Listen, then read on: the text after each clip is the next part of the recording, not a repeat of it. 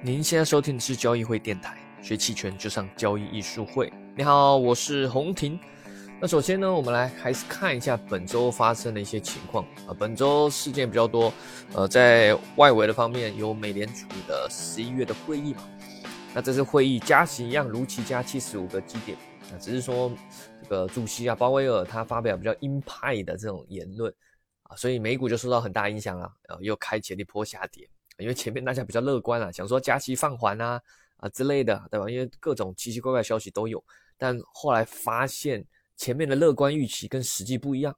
啊，所以就造成整体的多空反转啊。但这也合理嘛，这个通胀没有打击之前，之前一再提到这个美联储肯定不会放松，只是说这中间啊，这个呃股市它的反应也不一定啊，因为大家是有各种的预期啊、乐观啊什么的啊，那所以这个很难去。根据一个长线的基本面判断而直接去做中间的操作，啊打通胀肯定是必定要打的啊！没有真正彻底打之前，美联储也不敢轻易的给出一种呃乐观的给大家期待啊，怕大家资金太疯狂又赶紧进来炒，那那之前打的就又就失效了嘛啊！尤其是美国啊，股市的这种增长，呃，权益资产的增长很容易 带动整体的这个呃消费什么的。那这个美联储鹰派这种呃打击，对于国内倒是还好。目前国内有自己自己的问题，自己的一些原因啊，所以对外围这些反而没有受太大影响。本周反而开启一波蛮强劲的反弹，尤其是在这个周一周二啊啊，周一周二这两根 K 线之间，就完成了一个很强悍的多空反转。那这也是因为各种市场的消息传闻。对吧？有时候，哎呀，什么什么，是不是要有什么放开啊？对吧？疫情政策是不是有什么转变啦？啊，还有各种的奇奇怪怪的传闻啊，有什么新的资金啊，要要打开什么十二万亿的资金刺刺激啊？啊，这些我都听来的，我都听来的，也不是可靠消息，但似乎股市上呈现了类似这种的期待啊，可见这个多头资金已经这个积压已久了啊。当然还有更不用说，还有那个腾讯被并购的传闻嘛。对吧？之前也是纷纷扰扰啊，结果发现是假的啊啊！但是也不是空穴来来风，最终是说，哎，腾讯跟联通要合资成立一家新公司嘛，啊，跟并购是有差的啊，但是多多少还是有关系。所以这些各种传闻呢，这个不不知道是真是假，但是从股市上、资金上这种反应看是，看来大家对于这种是蛮有期待的啊，所以你会看到这个。从前面的空市中，现在整个多空反转的力量是蛮强的。那如果我们是做期权交易，老实说，这这段行情不是很好做，尤其你是你是呃呃比较保保护的啊，保守的啊，卖方上这这中间的对冲啊，会损失蛮多，因为它这个多空反转蛮强的。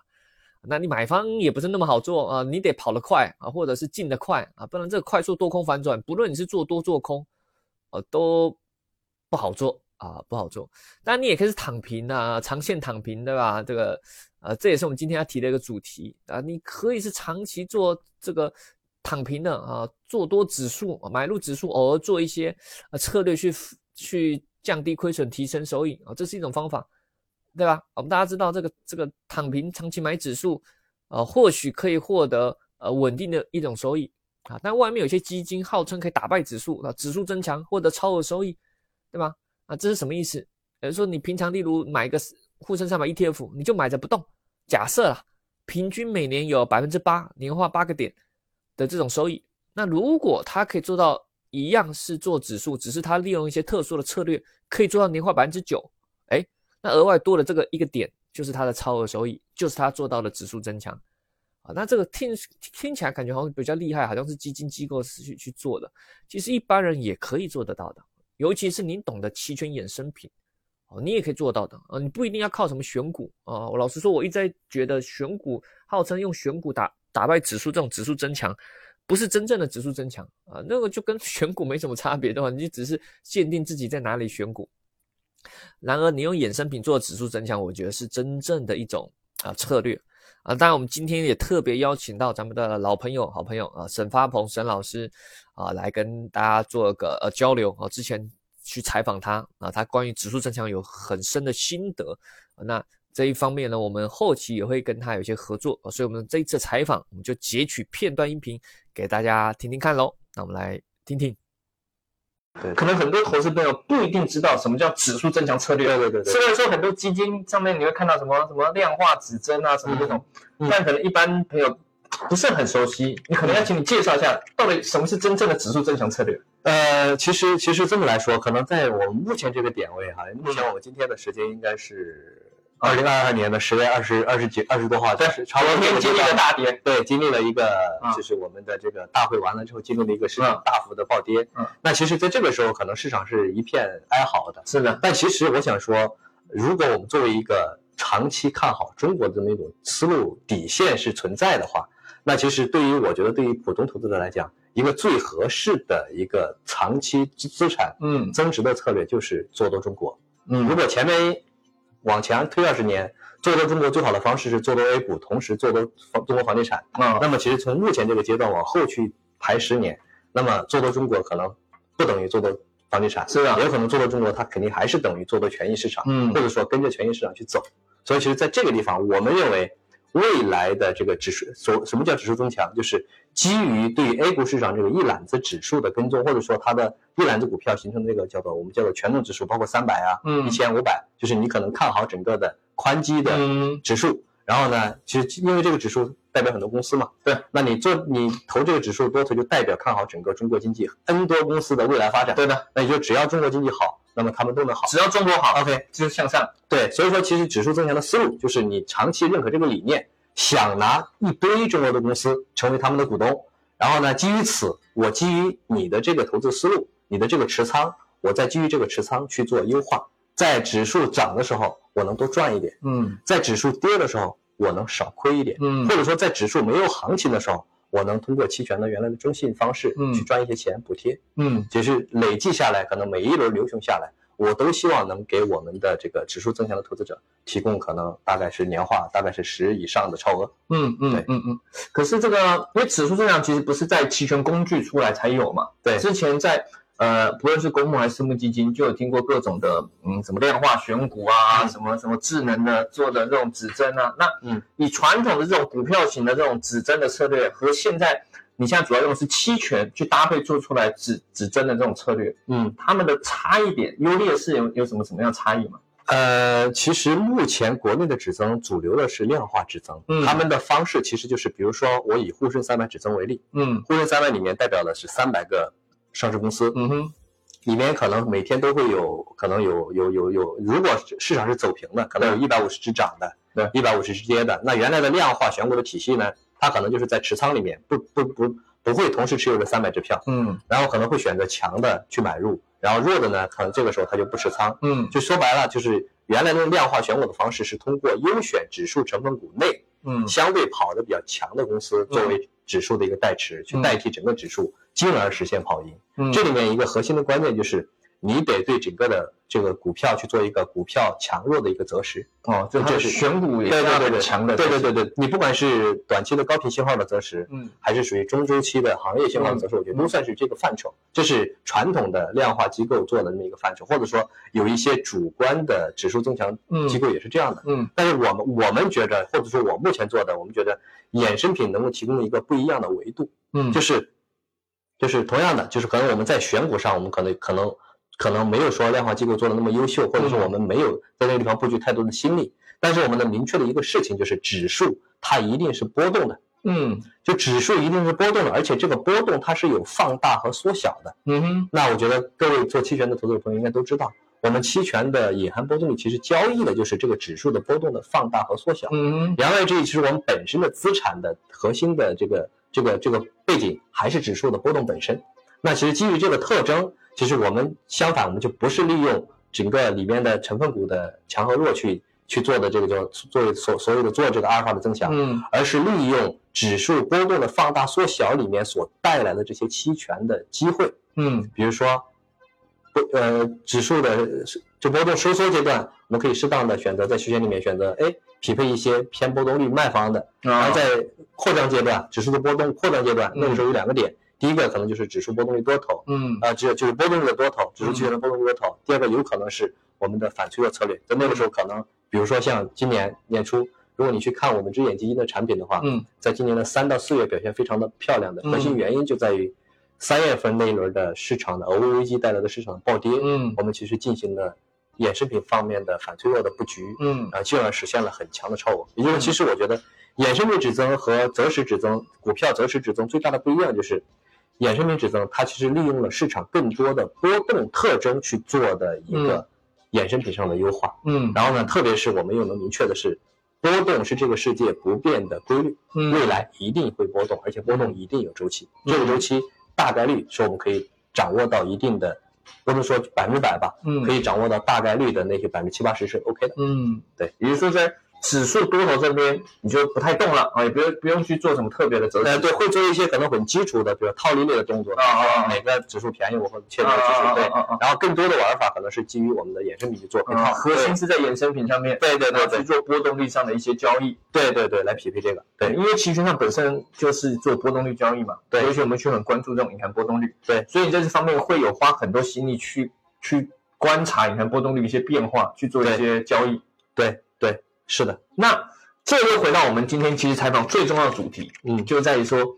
其实听完了，我相信很多朋友可能本来哎本来也大概了解这概念，但重点来了，就是说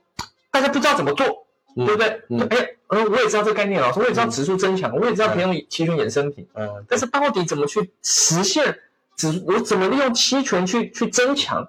对吧？嗯那这也是呃，其实我们这次很重要在于说，我们呃邀请到了发鹏老师，其实很难得啊。这个发鹏老师其实这种、这个其实也算是自己的交易的一种呃拿手绝活嘛。嗯那但是我觉得这种东西是是可以去去跟大家做一些交流分享。我们就是邀请到发鹏老师去跟家大家嗯去讲解、去教学这方面关于怎么做指数增强的策略。那其中有提到很多，我看那个大纲，好，发鹏老师列出来大纲有很多。嗯那其中像什么呃有波动率套利啊，嗯然后有基差呀、嗯还有各种的什么曲面啊，甚至还有一些卖方中性的。嗯那呃，这可能要让发鹏大概介大家简单介绍一下，就这几个里面，嗯，是是大概会会让学员因为路人来学，他能学到什么？嗯，呃，其实我我我我个人目前想的，就是也是呃很很荣幸得到这个陈总的邀请来做这么一个系列课程。其实我是这么想的，就是比如说，就回到我们开开始那个话，目前传统的只增两个大的方向嘛，嗯对吧？我们算是说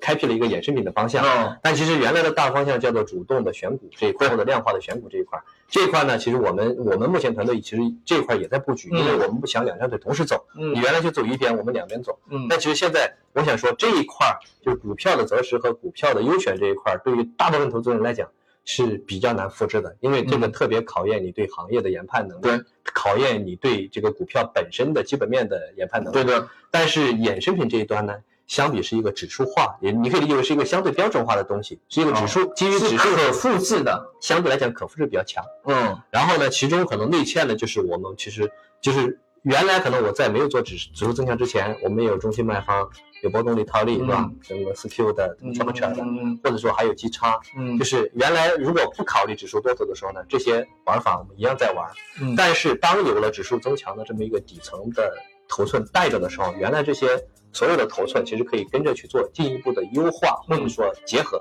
这样可以使得我们整个的体系更完善。嗯。也就是说，其实对于原来的那个期权的一些玩家来讲，哎，中性卖方你在其他地方也也会听到，但是不一样的是，中性卖方怎么和指增结合，嗯。然后可能波动率套利你在其他地方也也可能会有有一些经验了，但是波动率套利怎么和指数增强这个节奏吻合起来，这个也是我觉得是我们大部分投资者是可以复制的。嗯然后呢，我觉得是如果换思路过来之后，我认为是长期一定是可期，而且是可可可可延续的那个东嗯西。嗯那其实我觉得这这个系列课程对我来说就是，呃，希望能够把对大部分人可复制的部分，能够跟有缘的朋友们做一个分享，嗯也也坚信这一套体系，即便是你没有我们的另外一半条腿，就是我们的这个主动权股份，嗯即便是这一部分，也能做到一个优秀下来，也能够获得不菲的一个超额。嗯，是的，刚刚有提到很重要，说这个是可以复制的，也就是说，呃，虽然我们这个内容看起来非常专业，嗯呃好像这个是适合这种基金机构，嗯但其实一般的个人投资者也是可以学习的，因为它是可复制的。当然，你如果是机构本身做基金从业，那当然更适合去做一些策略搭配，对。但你个人投资者，其实你学了当然对你的投资也是非常有帮助的，因为它可以复制的，你可以学习到一些不一样的呃期权的玩法，甚至搭配你股票上的多头权利，我觉得是每个人对都是可以去学习到的。对对，当然我们这课程呢，哎，我们这个呃日期呢是预计到一月了，呃，要请到发鹏老师。那呃详细的这种介绍，我们到时候就会出了哦。那嗯我们今天也非常高兴，特别这个百忙之中哈、哦，这个发鹏老师的抽空跟我们来聊一聊。呃，感谢陈总邀请。那后续如果想学习更多，但是欢迎到咱们这个课程线下的交流啦。对哦，好的，好了，那我们今天就谢谢方鹏老师。好的，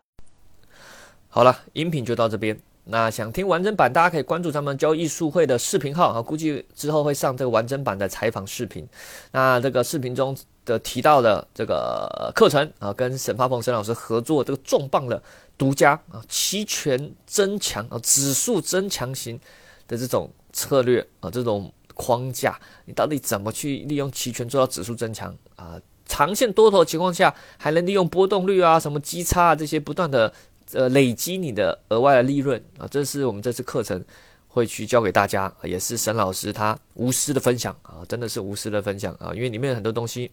你学到了，还是需要去历练的。那这个我相信沈老师也是愿意跟大家做分享。那我们估计是在一月初啊，一月初的周末会展开这个培训啊，线上跟线下同时展开，当然欢非常欢迎来线下交流的。好了，感兴趣一样可以咨询咱们这个小助理小秘书啊，那呃或者是在喜马拉雅电台的音频私信咨询哦。那我们下期再见喽，拜拜。